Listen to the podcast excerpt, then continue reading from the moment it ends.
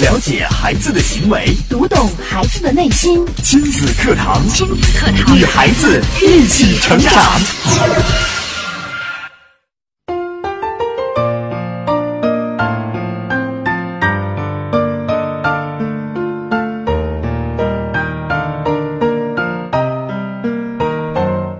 听亲子课堂，做智慧父母。欢迎收听以心理学为基础的专业亲子教育节目《亲子课堂》，我是主持人袁明阳。我是主持人吴化。亲子课堂今日关注：我是对的，最可怕。主讲嘉宾：亲子课堂创始人、亲子教育专家陆岩老师。欢迎关注收听。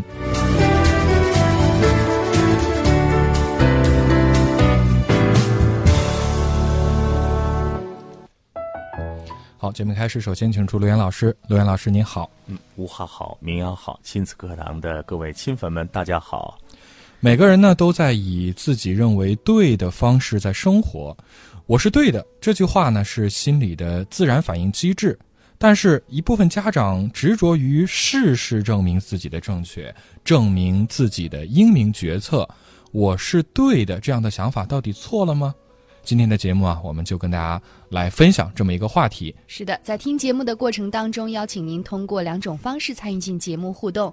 新浪微博，您可以关注“迪兰路言亲子课堂”，在今日的话题帖后跟帖评论。微信平台来添加我们的微信公众账号“亲子百科”，百是一百的百，课是课程的课，直接来留言就可以了。嗯，接着请出罗岩老师。我是对的。两位在听到这句话的时候，你们心里想过没有？就是这句话、嗯有没有听过？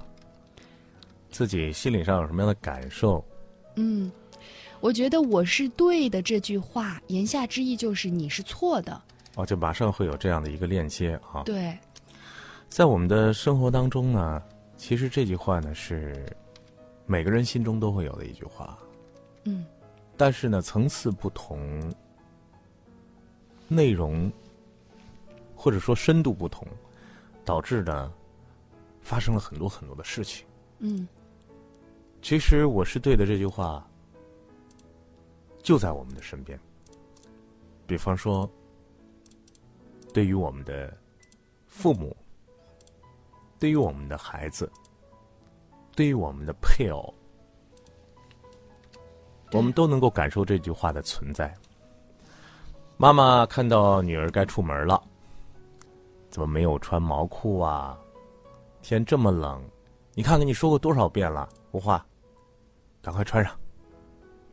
啊，嗯，跟你说过多少遍了，明阳。下班就回家，是吧？啊抓紧时间回来，咱们家是吧？都给你饭都做好了，为什么还不回来呢？嗯啊，无论是对于孩子，对于父母，我们也经常说：“妈，别跟我爸生气，嗯是吧？对身体不好。”嗯，我们总是以这样的方式来去指导生活，来去判断生活。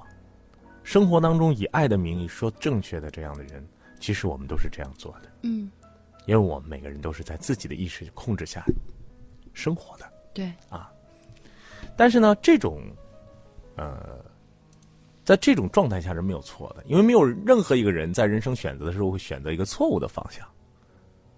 有这样一句话，我不知道大家是否认同啊，就是你现在所有所面临的这个世世界，你所有看到的结果，无论是你的工作、学习、生活、婚姻、家庭、爱情，都是你曾经过往的最正确的选择。你不会傻到哪步走错的。虽然我们经常会后悔说，要不是当初我怎么样，或者说，哎呀，当时我真是做做做了一个错误的决定啊！我要是做一个正确的决定，那我现在都不是这样。嗯，如果要不是这样的话，我可能会怎么怎么样？可是我想问你，如果现在还给你放在人生的那个档口，嗯，你还是在那个时间、环境、心境下的话，你仍然会做那个选择。对，对，因为每个人所做的选择都是你认为最正确的选择。嗯是，那么你这样一步一步选择过来呢，你就觉得我做的每件事就是对的，啊，这是人的一个，就是我们今天导语里边说的第一句话。我们每个人的心里边都有一个自然反应机制，就是我是正确的。嗯，但是下面一个就麻烦了，错错在哪儿呢？嗯，就是刚才吴话讲的，你是对的，所以别别人人就就是是错的。错的。尤其是当看到事情的发生与我预期的不一样，或者对方没有按照我的标准去做，所以我们就没有办法接纳。这个深度在哪儿呢？就是如果一个人事事都去证明自己的正确，嗯，他就忘记了什么呢？他就忘记了人与人之间的这份关系。嗯啊，什么意思呢？就是很多时候我们会执着于正确，比方说我们对待孩子，孩子这个东西不能碰啊，孩子这个外面的小小小小食品太脏了，不能吃啊。嗯，啊，孩子你怎么能这样做呢？对，孩子，你怎么能这样说呢？你在这种不断的去证明正确的这样的一个方向上，会让孩子痛苦，因为你事事处处给孩子了很多的很多的一些禁止啊，嗯，规条啊，最重要的是情绪，嗯，有没有这样的情况？就是为了证明自己做自己是对的啊，然后啊，到最后控制不了了，你怎么这么不理解我的？有你怎么这么不理解妈妈呢？妈妈天天给你苦口婆心的给你说这说那，你到最后怎么还是这样子？这是太多父母的感受了。你就是生来跟我作对的吧？嗯，我付出了这么多，也是白养了。我嗯，爱人之间不也是这样吗？对，我我对你这么好，我这么爱你，你我却让让我如此之痛苦。我让你走向人生巅峰啊！我祝你怎么怎么样，我每次给你都是正确的，你做过吗？你为什么要这样？对，然后最后把爱人也给逼疯了。嗯，是吧？然后我是对的这句话。如果我们事事去证明自己的正确，那周边的人真的不好生活。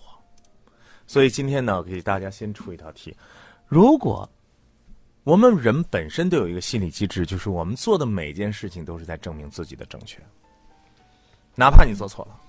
你看，人一做错事情，别人说：“哎，小吴，你那个事儿今天不对呀、你不应该那样，你会怎么样？马上第一个心理机制是什么？我没错呀。对呀、可能就会去辩解啊。哎对有些人接那受是不了别哦人说错那，是因为什么吧？就是今天哦，我开门的时候我不知道后面我有一会个扫解把，释的，对对不对？？我也不知道啊嗯，啊，怎么那个水就洒了？哦，谁放了水？明阳，对对对，我想起来了，就是就是昨昨天就是明阳，嗯，你他要要是放不在把水放到那儿，也不会洒。对，啊嗯，我马上就会赶快想把自己给挽救过来，这是人的一个最基本的机制啊。对但这个机制呢，如果说实时反应实时强烈的话，这个人很可怕的。嗯，甚至是事情没有发生的时候，他都会给你栽赃陷害，甚至是自己给自己的人生设下了很多的限制。对，比方说，他看我一眼，哟，这人，我跟你说，我知道，嗯，上回啊，我们俩就吵过一架，他上回就他他记我仇，你知道吧？嗯，今天为什么挑我一下？今天马上发工资了吧？嗯，他不知道又想什么事儿，对是不是这个月计算工资的时候给他多计算了多，把我的钱扣给他了？嗯，完了或者爱人的一句不如你意的话语，你会觉得他肯定不爱我，他肯定在外面有怎么怎么样了。对，别人对他一个好，还对我好呢，一黄鼠狼给几百年嘛！我一看这人心里都没有好事儿，我跟你说，完嗯了，可怕的世界由自己来创造。那我想问一下，既然我是对的，是我们的一个最基本的一个心理机制，我们怎么样去克服这个问题？那么我们怎么样才能找到一种不让自己去事事证明的一种方式呢？或者说，你看我是对的，所以说我要管孩子。比如说对于孩子来说，我要以正确的方式管你吧。孩子，你错了，我要管你，对不对？嗯。那么另外一个方向是什么？就是宽容嘛。但是在严厉与宽容之间，其实家长是找不到一个道路的，对，很迷啊。比如说，呃，我们说我们应该温柔而坚定，然后家长说好好好，温柔而坚定，诶，最后变成自己没有标准就了，不管了。对，自己没有标准了，那么怎么办？我们到底是该宽容，还是应该事事证明他的错误来纠正，严厉的纠正，大家来寻找一条出路。嗯，我们该怎么选择？好，罗岩老师给大家提了一个问题啊：当面临任何事件的时候，我们到底该做何选择？是事事证明自己都是对的，还是用宽容的态度来面对这个事情？我们该做哪个选择才会更合适呢？大家可以将自己在生活当中。呃，遇到各种事情之后，您的第一反应跟我们分享一下，您是怎么做的？您是选择证明自己是对的，还是以宽容的态度来处之？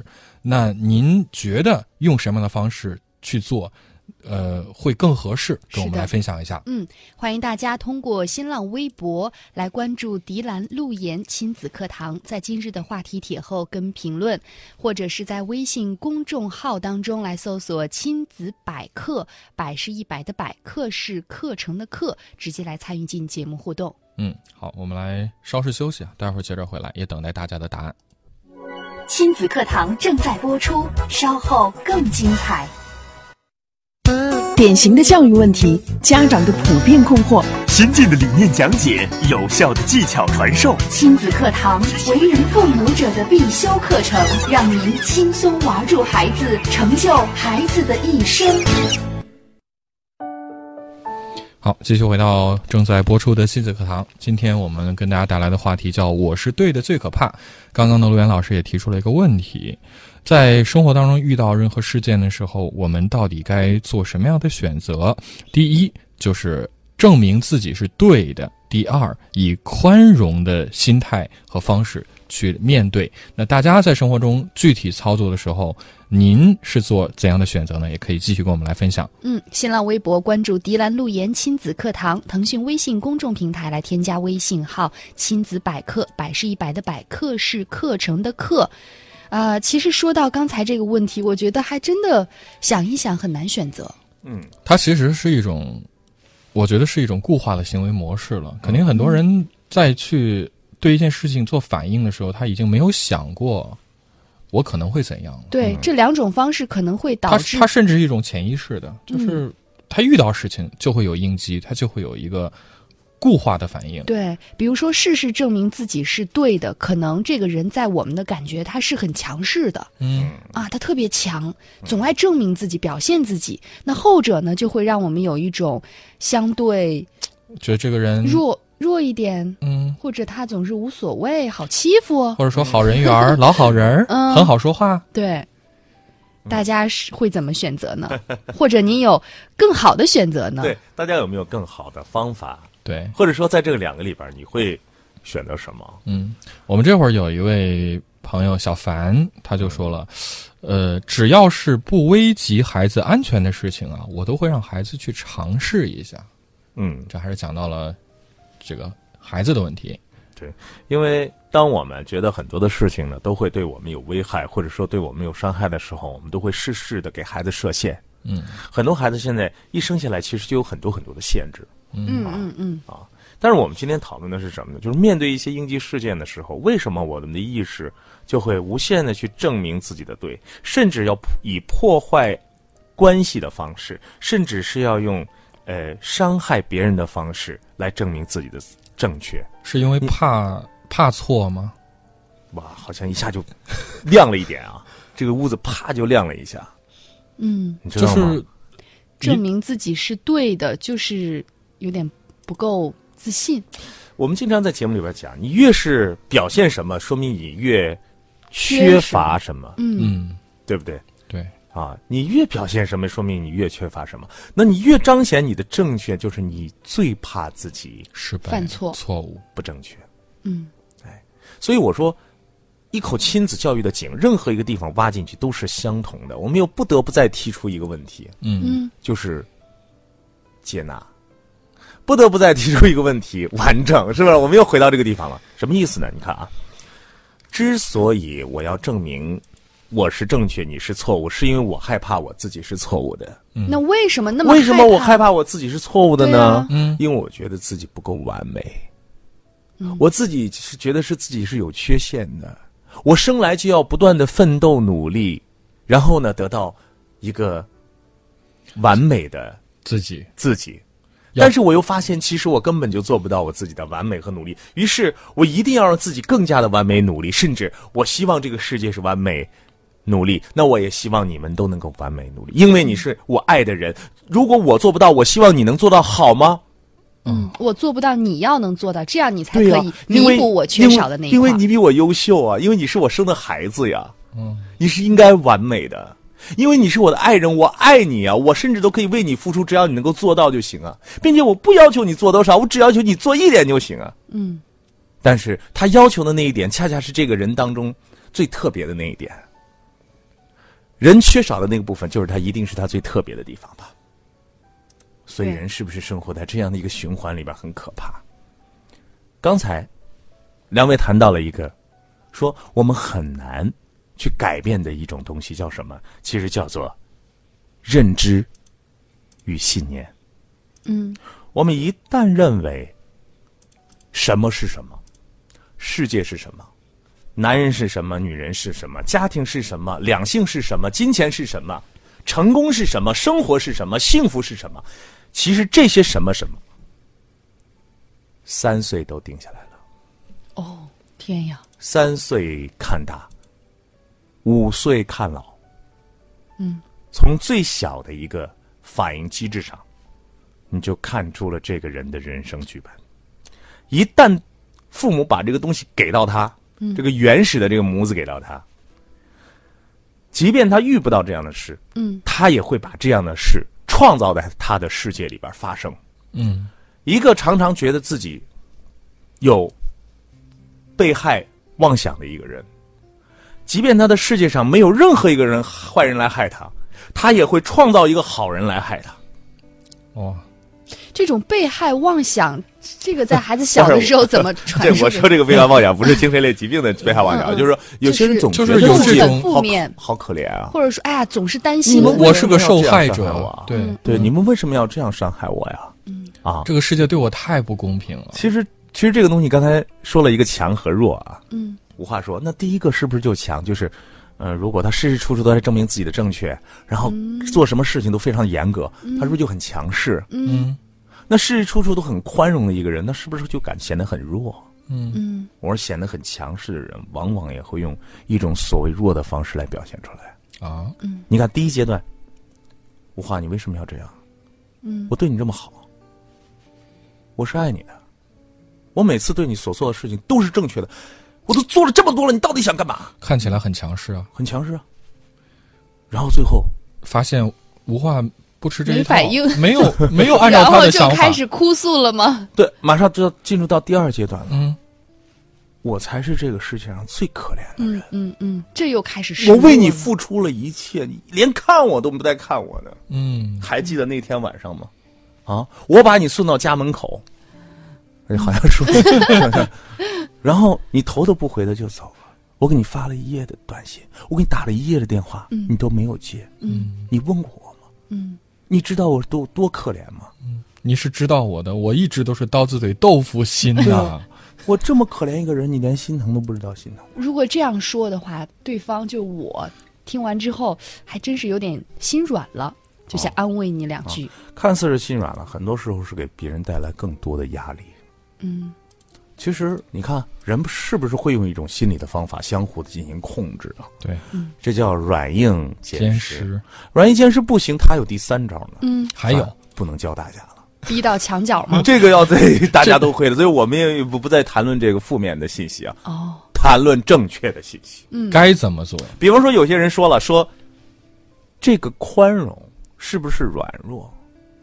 其实我觉得，宽容首先是建立在一份理解上的，正确是建立在爱上的。比方说，嗯我为什么让你今天早上出门的时候穿两件衣服？那是因为我爱你。那嗯、呃不行啊，我这个嗯，妈妈，我穿这个衣服太难看了，不行，你必我因为我爱你，所以你必须穿两件。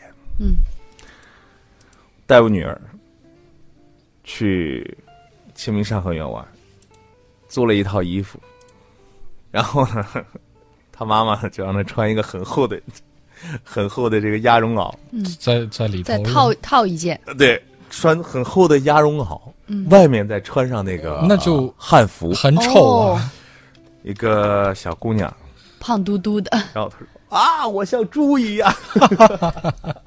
不愿意穿穿。”那天天还挺冷嘛，前两天郑州的天气还蛮冷的啊，开封，不愿意穿。我当时就在想啊，其实很多时候，对于孩子的那份认知来说，嗯我们不能够欺骗，也不能破坏。啊嗯，我说，如果你这样的方式的话，那我们就要么嗯你就把咱们找到一个有温度的室内，然后穿上衣服，好看好看；要么咱们就把它脱了，嗯别再穿了，你也不用再这么痛苦了啊。很多时候，宽容是什么呢？宽容第一，不能够强势的给别人，你必须穿成这样啊。嗯，跟你说这么冷，你穿成这样不丑，其实一看哎确实挺丑的啊。你能不能强势的说，以爱的名义说，因为我爱你，所以我想让你暖和，所以你就穿着就挺漂亮的。你这样穿都是怕你受寒感冒啊。那我说一说第二种方法，你认为可能是弱的方式，宽容的方式。首先，我理解你孩子，我知道，我也看出来了，确实挺像一个屁股的，因为你想想，那个衣服应该是，哎，纱纱的是吧？汉服对啊那很瘦的，往你下瘦啊哦垂有谁点的高，这啊当要出去了这个，我说知道这样穿上不好，我理解，对吧？第二呢，你给他一个方法，建立在理解的基础上去做这个事情。你首先理解他的时候，然后这份宽容是什么呢？你真正能够做到游刃有余的去解决问题，游刃有余，而不是我无限的退让，这个不是退让的问题。难道你还执着的让孩子穿上那么厚的衣服，外边再套一个所谓的这个漂亮衣服？你觉得那会漂亮吗？嗯不漂亮啊。所以，强与弱呀，弱不是真正的弱，嗯弱是因为理解，理解，咦，这个理解太难了。你想想，这几十年的这种认知啊，这种信念啊，让你很难去理解别人的。我们经常说换位思考，换位思考，你能不能站到别人的角度？我说很多时候很难，但是如果一个人能够做到这些的话，其实就做到了一个人的宽容。嗯，看看你身边人缘好的人。看看你心中觉得，哎，相处之间非常舒服的人，他面对事情是怎么做的？他面对冲突和矛盾是怎么做的？难道这个世界上有傻子吗？嗯，你说，哎呀，我是因为他根本就没看出来这件事情，所以我这样对他。看我多聪明！世界上有很多的聪明人，这些聪明人都在无限的证明自己的正确。嗯他们事事处处处的用自己那非常完美的心机来应对这个世界。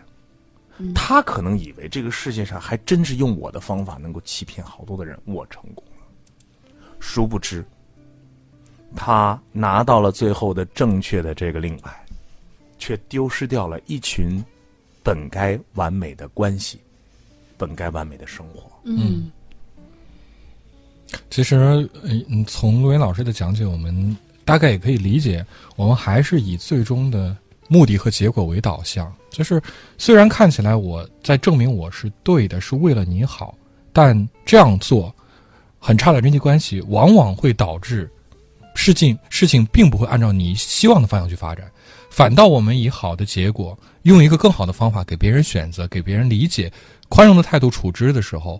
反倒能达成你的这种心愿，当两个人有一些不同意见的时候，我们脑子里边先生出来的是我一定要证明自己的正确，嗯，还是让我们有一个好的结果？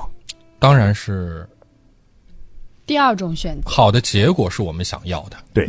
那么，想要有一个好的结果呢，就应该试着去站在别人的方式上去考虑问题。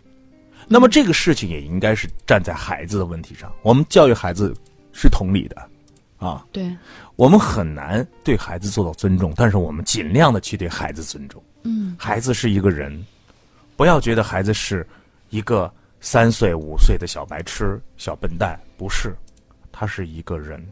我们尊重了孩子的想法，其实嗯才建立了你们良好的这个所谓的亲子关系。并且也教会了孩子在以后遇到类似事情的时候，该以一个什么正确的方式去处理？对我们很多时候说正确正确，我们怎么样面对孩子？我是到底选择正确还是选择宽容呢？我觉得第一点，我们要慢一点，嗯就是先听听孩子怎么说。嗯，很多家长很快，很多家长很急躁，马上哎，你错了啊，改，做，听听孩子怎么说，对吧？嗯那么第二点呢，我希望大家使用契约式的管理，也就是什么？我经常说的，契约扮黑脸，你不是黑老包嗯，啊，孩子，对，哎呦，你呃那个，你看今天你没有在饭桌上吃饭，你又去看电视了，没办法，咱们的契约想写的好好的，嗯那怎么办？走去坐冷板凳，十分钟往那儿一坐，你坐一会儿吧，没办法呀，哎呀，妈妈也不想让你坐，但是咱这个这个法则已经定下来了，家里就是这样规定的，这个很智慧，就这种契约也可以用于夫妻之间的管理吗？完全可以。在家庭的关系里边，最可怕的就是混沌，嗯，一定要是乾坤要分开，怎么分？就是分工明确。爸爸，你管什么？你负责什么？嗯弄清楚。妈妈，你负责什么？弄清楚。嗯，如果跟老人在一起，好，奶奶，你负责什么？弄清楚。一旦弄不清楚，一团糟，遭殃了。比方说，家里有个小宝宝，嗯，晚上一点多哇哇一叫，嗯，全家人哗都出动了，有一个人想睡觉都不行，因为你不能不起来，你不起来说明你不爱孩子。每个人都无限的去表现，他拿盆儿啊，我拿毛巾啊，然后他去接热水啊，混乱了。等到第二天早上，谁还能再起来？嗯分工明确。夫妻也是一样，你是男人，你有你的职责；你是女人，你有你的义务。嗯为什么要这样呢？因为当分工不明确的时候，到最后酿成的就是还是这个问题，我是对的，你是错的。比方说，你看看你，啊，人家老王天天回家，你到这个点儿你都不回来，殊不知你你给这个男人的任务是让他外边去给家里带来更多的财富啊。对，你不知道老王他们家是靠着老李那儿活着呢，嗯 所以说你做了什么，到最后都不完美，总会对找到你身上的错误。为什么呢？因为你根本就不知道谁到底是干什么的。家庭的分工、夫妻的分工，包括与孩子之间的契约式的管理，会让这个家庭减少百分之七十的摩擦、矛盾、冲突。嗯你干好你的事情，我做好我该做的事情，大家皆大欢喜，然后都看对方做的好的一面。嗯，最后我想说，宽容听起来简单，其实是一种自我境界的提高。这说起来又悬了，像是心灵鸡汤。那我想说什么呢？首先，我觉得每个人都应该先原谅一下自己。因为其实我们每个人都不够完美，所以当你认为身边有很多不对的人，当你觉得身边很多人亲人都做错的时候，嗯，你记得在这一刻，你有没有想过，你的怒火会影响到身边的家人，有的时候会影响到自己。有的时候能装下别人缺点，也可能是一种能力，因为世界就是这样，世界有四季，春夏秋冬，每天的天气还会有风雨的变化。宽容了别人，同样是给自己最大的祝福。就希望我们都能够相互的祝福，而不是相互的纠正对与错。好，听完这期节目哈，我觉得所有的父母都应该向内深省啊，我们不能只看到对方或者自己表面所呈现的状态，也应该向内深省，看看最真实的自己到底是怎么样的。也欢迎大家继续通过两种方式参与进节目互动，有什么样的问题都可以发送过来。新浪微博关注“迪兰路言亲子课堂”，在今日的话题帖后跟帖留言，或者在微信的平台来添加微信公众号“亲子百科”，百是一百的百，课是课程的课。在广告之后继续回到节目当中。亲子课堂正在播出，稍后更精彩。典型的教育问题，家长的普遍困惑，先进的理念讲解，有效的技巧传授，亲子课堂为人父母者的必修课程，让您轻松玩住孩子，成就孩子的一生。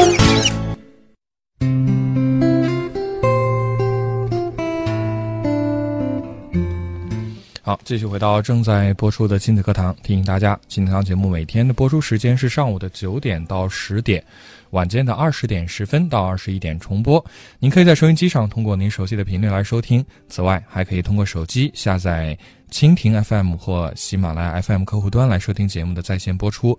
错过了我们节目的直播时段，您还可以随时透过以上两个客户端来收听到节目录音的点播，也是非常的方便。另外，我们有两个微信公众账号，也欢迎您来关注。嗯，欢迎您在微信公众账号当中来关注“亲子百科”，百是一百的百，课是课程的课，输入这四个汉字添加关注，就可以每天收到亲子原创文章以及我们的节目预告。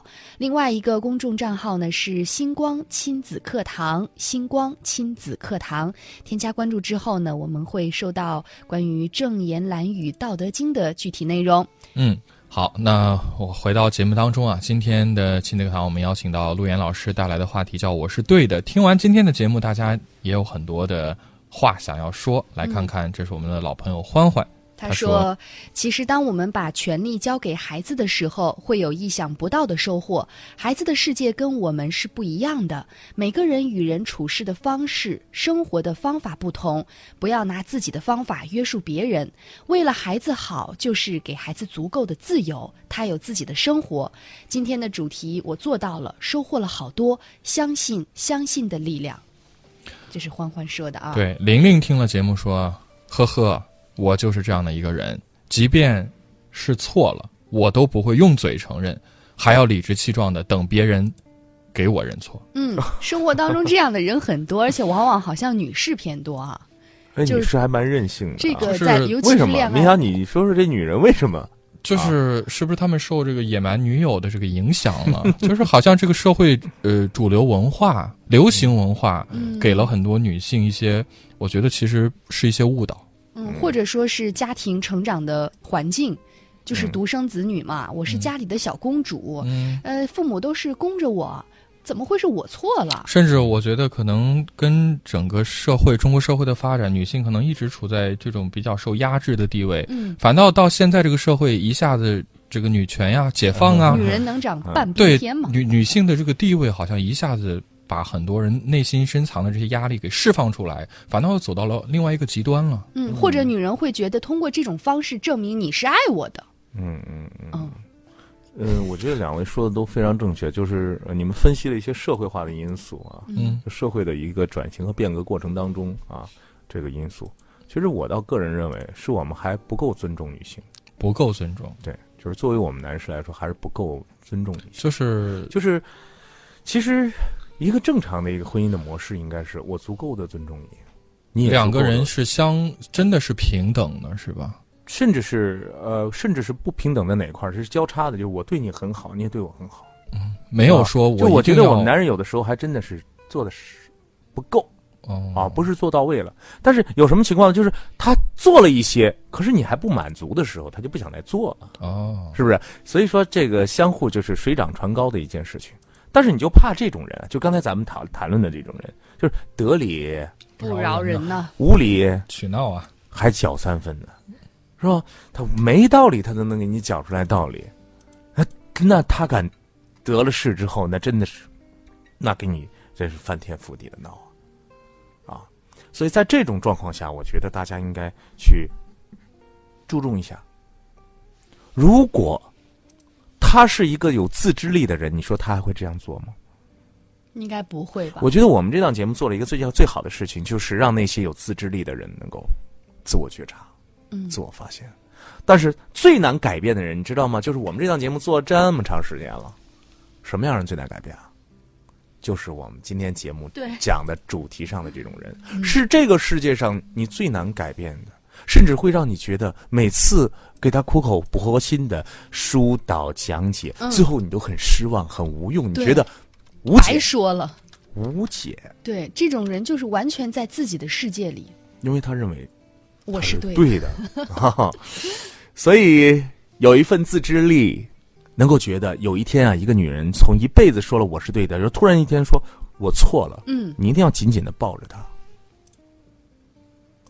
给她最大的温暖。你知道那一刻，她就像脱了多少层外衣，她也就像一个小乌龟把它的壳去掉了，她就像一个小刺猬，光妞妞的，连所有的刺都刺掉的时候的那个状态。其实这样，越是证明我是对的人，她越害怕面对真实，她越害怕。得到真正的结果，她无法直接面对，所以她才装了这么多年的壳，当他有一天把这个壳退掉的时候，我希望大家对这样的人一定要倍价的关心。嗯嗯，是的，那么，当一个人对我们节目伸手的时候，当一个妈妈或者一个爸爸都说我想改变的时候，我们知道我们一定要盛情的邀请他，因为能有这一步的改变，能有这一念之转，不它容易其实是一个历史性的跨越，不容易，嗯嗯不容易就是从认识到自己事事都从仰着对，头到嗯低下头，啊到想到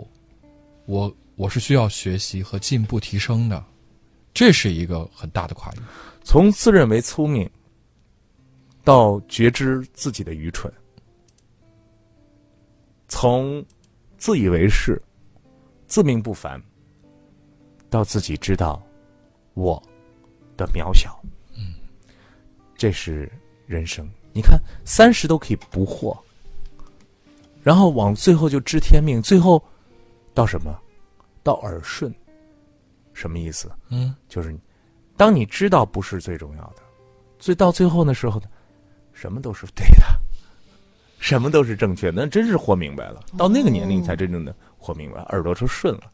当你耳朵天天不顺的时候， 那那那还是没有到达那个境界那吧。还是和命运在抗争啊， 是啊，当你抗争的时候，谁不最最不舒服啊？当然是自己。还是最痛苦的是自己，对，嗯，伤害的是自己。不管说你是强，你是弱，你是怎么来，一哭二闹三上吊，你说这谁好受？你最不好受。好，我们稍事休息一下，这会儿还有很多朋友有一些问题想要提问，那您记好了两种互动方式，继续参与进来。新浪微博，您可以关注“迪兰路言亲子课堂”，在今日的话题帖后跟帖留言。微信来添加微信公众号“亲子百科”，亲子百科这四个汉字，百是一百的百，课是课程的课。亲子课堂正在播出，稍后更精彩。开车需要学习，需要学习。那教育孩子呢？任何事情都需要技术，而最需要技术的事情就是教育子女。孩子肯定比电脑、汽车更复杂、更精密，而重要的是它更珍贵。假如我们一生只能拥有一项本领的话，必定首选家庭教育。教育孩子，你是合格父母吗？亲子课堂，为人父母者的必修课程，让您轻松玩转孩子，成就孩子的一生。成就孩子的一生。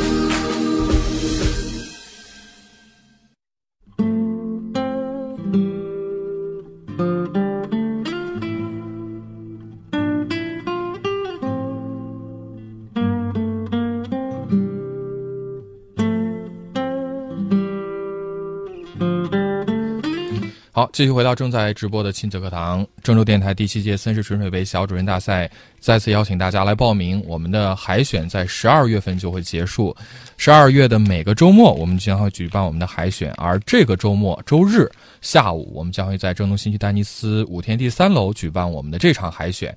还没有来得及参赛的朋友，还没来得及报名的朋友，您记好了这个时间。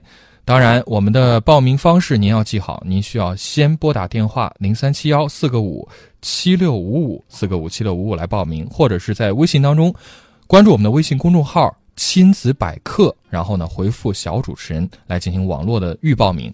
工作人员会在这两天呢通知大家这个周末来参赛。那您如果是没有接到电话的，可以再稍等一下。您比较着急的话，就拨打电话来预约这周来参加比赛。当然，下一周二十六号我们还有最后一场海选，也就是说，您自己安排一下时间，到底这两周的海选您能参加上哪一场，不要错过了机会就可以。好，我们来看大家的问题吧。这个先来看一看，静心等待，他的问题挺长的。他说：“有些原则性的事儿是不是还是要说清楚呢？比如说晚上带二宝看完电影到家都十点半了，到家门口时啊，小宝把锁弄到地上了，我就让大宝帮忙下去捡起来，并对他说谢谢他的帮助。结果呢，停好电动车后发现锁孔中充满了小石子，不能用了。当时我就很生气，结果呃问怎么锁掉到地上后石子会充满锁孔呢？就问大宝是不是他捡起来是故意对着石头磕了一下。他说：“呃，好好，你认为是我就是我好了，不相信人，你怎么不说是弟弟把锁弄掉地上碰到石子上了呢？然后他说，后来我又与他沟通，后来二宝呃后来说大宝承对对认对确实是他故故意嗯意弄的，说是为了冤枉弟弟，因为锁是弟弟故意弄到地上的。大宝十一岁了，小宝五岁半，老师对这个事儿咋处理呢？还有两个孩子的时候，我们家长面对这些事情，其实你看，我们人与人之间这样的事情多不多？还挺挺多多的，嗯，很正常，这样的事情很正常。我觉得处理任何一件事情，并不是非常的复杂，只要我们能够站立在一个公平和尊重的基础上，怎么样的处理，应该说都是正确的。这里边没有什么 所谓的妙招，也没有所谓的奇招，说哎，你看你用什么样的方法，这孩子怎么？最重要的是你们能能不能抓住这个事件的本质？这个事件的本质是，这个老大呀，好像心里挺委屈的吧？没有被好好的尊重过。嗯，那我来跟你说说我是怎么尊重老大的。想要尊重老大呢，就要和老大站在一起。那你说我怎么能和这老大这老老二那么小？我和老大站在一起是，我和老大成为一班儿的，成为联盟，嗯我们共同来照顾这个老二。你本身十一岁了呀，嗯，老二才五岁大，他俩不用争的，你俩争什么争？您跟我站一块儿，咱们一块儿来管他，这个很多事情就消解了。你让他俩成为两对个立个的体的个体，你嗯很难去做到。对，往往父母是站在小的一半儿，需要大的体谅。对呀、让大你的不能这样让做嗯啊，对，嗯你要让这弟弟啊，你要让这妹妹啊，这不行啊，咱们俩一块儿来解决这个问题啊。只要这个问题的核心不是我该怎么解决，你要解决的并不是这个事情该怎么处理，你要解决的是孩子的委屈。还是家里的这个关系，对你要解决的是老大的问题，嗯，他内心的，他有委屈，他可以后还会做出来更多的事情。对，他拿他继续拿砖砸了，砸完就说老二砸的，那你怎么办？嗯你说你能说清楚吗？还是你家安个摄像头？这都不是一些技方法，最终的方法是把老二的情绪解决了。对，嗯，他不委屈了，他觉得哎呦，我跟爸爸妈妈呢都非常爱我的弟弟或者我的妹妹。嗯哎，我觉得每次我做完之后特别有成就感，妈妈还说哎呦，我真的是一个好哥哥，啊，哎，我有这个妹，我有这个这弟是弟个或者非有妹常妹，好的方法。哟，哎我有这个弟弟太好玩了！哎呀，我这弟弟这么有意思！哎，我这妹妹太可笑了！哎，要的是这种感觉，这种感觉是家的感觉。这个告静静说呀，孩子上四年级了，成绩优异，就是老师经常说他内向，上课他即使会也不积极举手发言，我该怎么办呢？所以千万不要把内向和外向这个事情来做一个分别。他是个标签儿一样啊，对一旦贴上就呃，内向的人和外向的人，成功的几率是完全一样的。告诉给孩子，跟性格没有关系哈。爱因斯坦是内向的，啊，这个很多很多的啊伟人都是内向的，但是呢，人也成为了啊政治家，成为了科学家，成为了优秀的运动员，所以内向外向不是最重要的。嗯，别给孩子贴这个标签，没有意义的标签。嗯猫吃鱼有个很棘手的问题，他说他家有两个男孩，住的是住房是两个卧室两房，其中一个卧室是高低床，计划让大孩儿住下铺，小的住上铺，但事实情况是四年了，小的依然和我住一个房间，原因是大的十七了，房间老是脚臭熏天，况且打呼噜，孩子爸爸经常不在家，我一个人住一个房间，小的不在哥哥那屋里住，天天和我住，所以一直分不开，小的天天说要自己住一个房间，我该如何引导呢？他说，小的孩子说啥就不跟哥哥住，但经济条件所限，也不能去换三房啊，天天为这个苦恼，怎么办呢？跪求老师。嗯 no，大的十不至七于了，啊那不至小的于也不嗯小的不知道多大了，几对其实你知道啊，就是我们首先要看一个客观条件。那过去一间房子住三代人的也很多呀，嗯对呀、嗯那不是也就住过来了？所以我们在什么条件上讲什么样条件的事情啊？我们一说美国是吧？那边那房子都是都是别墅啊，别墅啊，然后至少都在二百五十平方以上啊，那弄呃一一层都是三四房，然后对二层再来三四房，那很住的很舒服。是我们就在这样的生活条件里边儿，但是我我们去慢慢的来做调整。首先，一个十七岁的孩子应该有一个独立的空间，我们是毋庸置疑的。嗯啊，保证一个大孩子的独立空间，我觉得是毋庸置疑的啊。那么第二个呢，就是你跟孩子的这个分房或者分床呢，是循序渐进的一个过程。你不可能一下给他扔到哥哥那儿，他哥哥已经十七岁了，对，对吧？所以你可以在你的屋子里边去做一些隔断也好，或者说是你在屋子里边摆两张床也好，让孩子有一个循序渐进的一个分床的过程。分床的过程是一定是要鼓励的，对不对？对，好，孩子睡在这个以后，这就给你安排了一个空间，相对独立的空间，有他一个小床，然后有他的被子，有他的一个放衣服的地方，足够了。等到有条件的话，我们再慢慢改善住房条件。嗯，但是从心理上，是让孩子在这个空间里边独立起来，我相信你能够做到。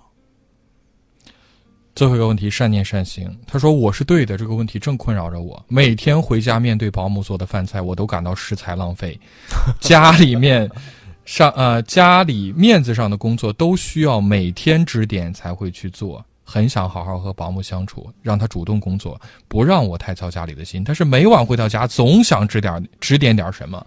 我是对的，请陆老师指点。嗯想一想，对，很多人都在雇佣这个保姆啊，嗯每个人身上都是不完美的。我说了。嗯如果你能够把你的思想转一转，我不知道你跟这个保姆啊，家里的这个呃，不管是叫阿姨也好啊，叫小妹也好啊，大姐也好，相处多长时间了？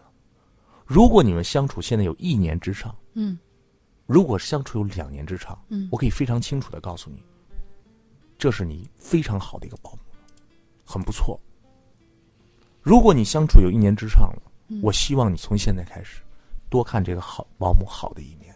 感谢他，我想问问，如果你们兑换一下角色，今天我们说到我是对的，我是对的里边有个换位思考。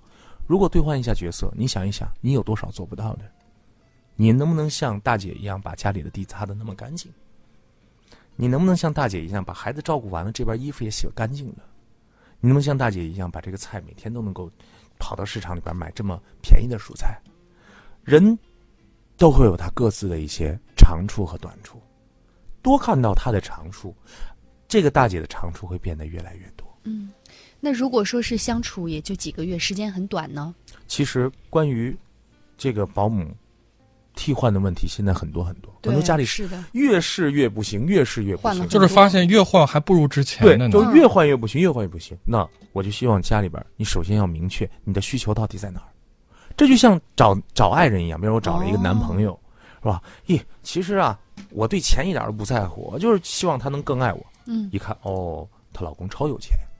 然后呢，换了一个老公， 哎呀，其实呢，哎呀，我爱就不发爱现我啊没有关系，对，爱不爱我钱没就关可系以，我就现在觉得啊，这个呃你看贫现在贱夫妻啊，百日哀啊，这这这个日子没法过呀。啊，一看她老公这么就是爱他，这么爱她，连上楼都背着她上，但 是呢，就是没钱就，是没钱。你能让事事处处都得你如意吗？对啊，对不对？啊，所以呢，从开始前提给自己一个前提，我要找一个什么样的保姆？嗯嗯，她要在家里来做些什么？之前就跟这保姆大姐都谈好，嗯嗯嗯谈好再进屋，嗯谈好再迎接，不要让自己嗯屡次的换，并且你一定要非常明确自己的需求，是的，就像介绍对象一样。嗯哇，你想找个什么样的？哎呀，我什么样都行，只要人好。我天啊，这谁最难办的哪谁世上哪有人坏的 啊？啊，这世上有坏人吗？谁想做坏人啊？嗯找到自己的需求，匹配好，多看别人的长处，你会发现你们能够融洽的相处一年时间的保姆已经很不容易了。对嗯要相处两年，你要珍惜了，你要帮他把他当自己家人看了，然后多看长处，你会发现他会越来越好，越来越好。哎，你说他费食料、费食材了，你会说，哎，今天不费的时候，能不能多鼓励一句？嗯。慢慢就会越来越好。对，这个玲玲说，听了老师的话呀，每一句都说到我的心坎儿里。我愿意去一个个把我的刺给拔掉，再把那个重重的壳给剥掉，可能会很痛，但是我愿意。嗯，嗯，是，加油吧，亲粉们！好，时间关系，今天的亲子课堂只能到这儿了。再次感谢大家的关注收听，也感谢罗源老师的精彩讲解。这个周日下午的小主任大赛，再次邀请大家来报名参与。两种报名方法：零三七幺四个五七六五五，或者是添加微信公众账号“亲子百科”，回复“小主持人他俩不用争的，你俩争什么争？您跟我站一块儿，咱们一块儿来管他，这个很多事情就消解了。你让他俩成为两对个立个的体的个体，嗯你很难去做到。对对，往往父母是站在小的一半儿，需要大的体谅。对啊，让大你不能点儿这样让做啊，对，”。嗯，你要让这弟弟啊，你要让这妹妹啊，这不行啊，咱们俩一块儿来解决这个问题啊。只要这个问题的核心不是我该怎么解决，你要解决的并不是这个事情该怎么处理，你要解决的是孩子的委屈，还是家里的这个关系。对你要解决的是老大的问题，嗯，他内心的，他有委屈，他可以后还会做出来更多的事情，对，他拿他继续拿砖砸了，砸完就说老二砸的，那你怎么办？嗯你，说你能说清楚吗？还是你家安个摄像头？这都不是一些技方法，最终的方法是把老二的情绪解决了。嗯他不委屈了，他觉得，哎呦，我跟爸爸妈妈呢都非常爱我的弟弟或者我的妹妹。哎嗯，我觉得每次我做完之后特别有成就感，妈妈还说，哎呦，我真的是一个好哥哥，啊，哎，我有这个妹，我有这个这弟是弟或者非有个常妹妹好，的方法哎。呦，我有这个弟弟太好玩了，哎呀，我这弟弟这么有意思，哎，我这妹妹太可笑了，哎，要的是这种感觉，这种感觉是家的感觉。这个告静静说呀，孩子上四年级了，成绩优异，就是老师经常说他内向，上课他即使会也不积极举手发言，我该怎么办呢？所以千万不要把内向和外向这个事情来做一个分别。他是个标签儿一样啊，对一旦贴上就呃，内向的人和外向的人，成功的几率是完全一样的。告诉给孩子，跟性格没有关系哈。爱因斯坦是内向的，啊，嗯这个很多很多的啊伟人都是内向的，但是呢，人也成为了啊政治家，成为了科学家，成为了优秀的运动员。所以内向外向不是最重要的，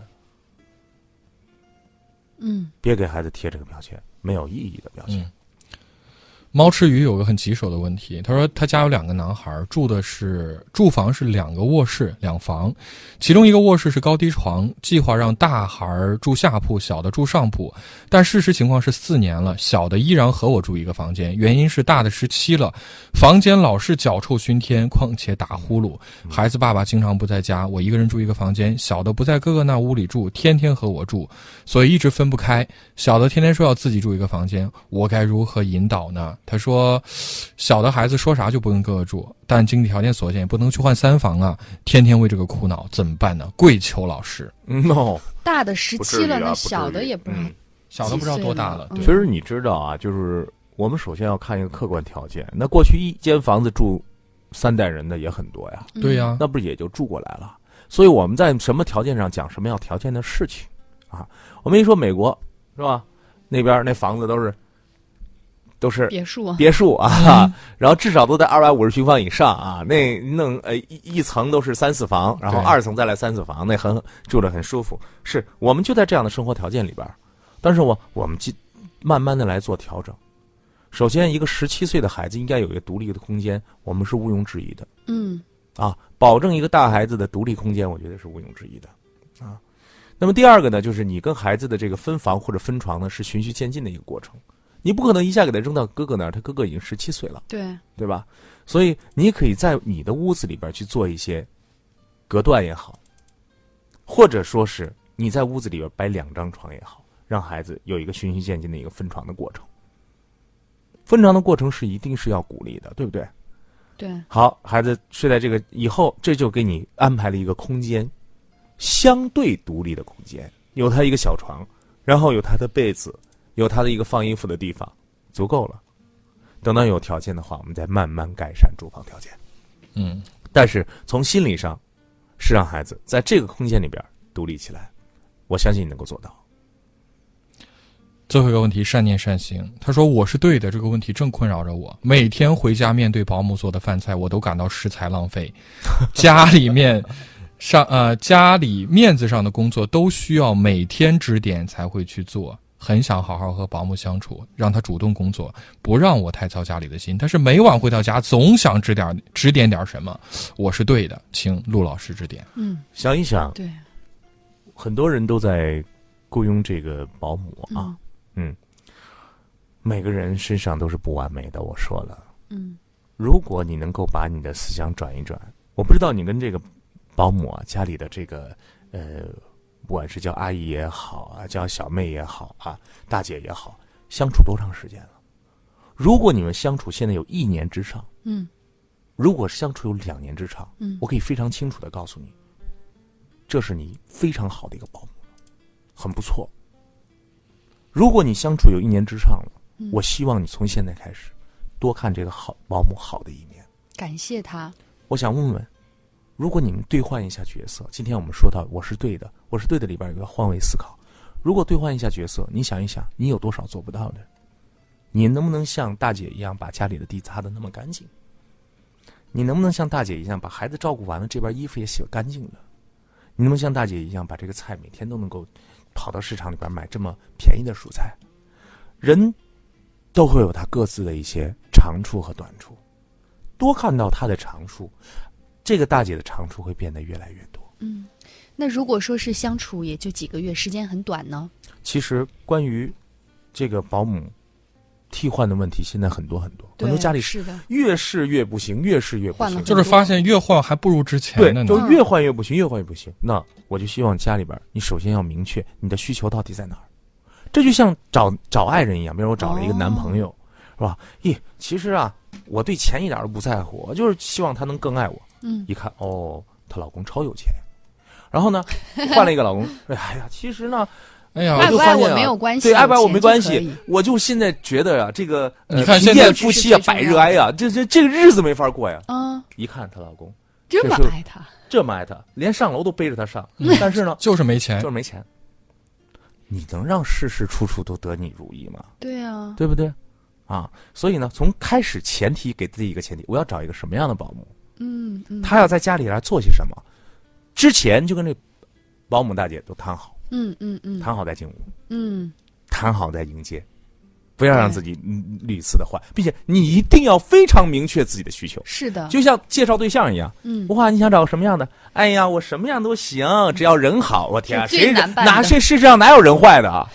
啊，这世上有坏人吗？谁想做坏人啊？嗯哎，找到自己的需求，匹配好，多看别人的长处，你会发现你们能够融洽的相处一年时间的保姆已经很不容易了。对嗯要相处两年，你要珍惜了，你要帮他把他当自己家人看了，然后多看长处，你会发现他会越来越好，越来越好。哎，你说他费时料、费食材了，你会说，哎，今天不费的时候，能不能多鼓励一句？嗯，慢慢就会越来越好。对，这个玲玲说听了老师的话呀，每一句都说到我的心坎儿里。我愿意去一个个把我的刺给拔掉，再把那个重重的壳给剥掉，可能会很痛，但是我愿意。嗯，嗯，是。加油吧，亲粉们，好，时间关系，今天的心理课堂只能到这儿了。再次感谢大家的关注收听，也感谢罗源老师的精彩讲解。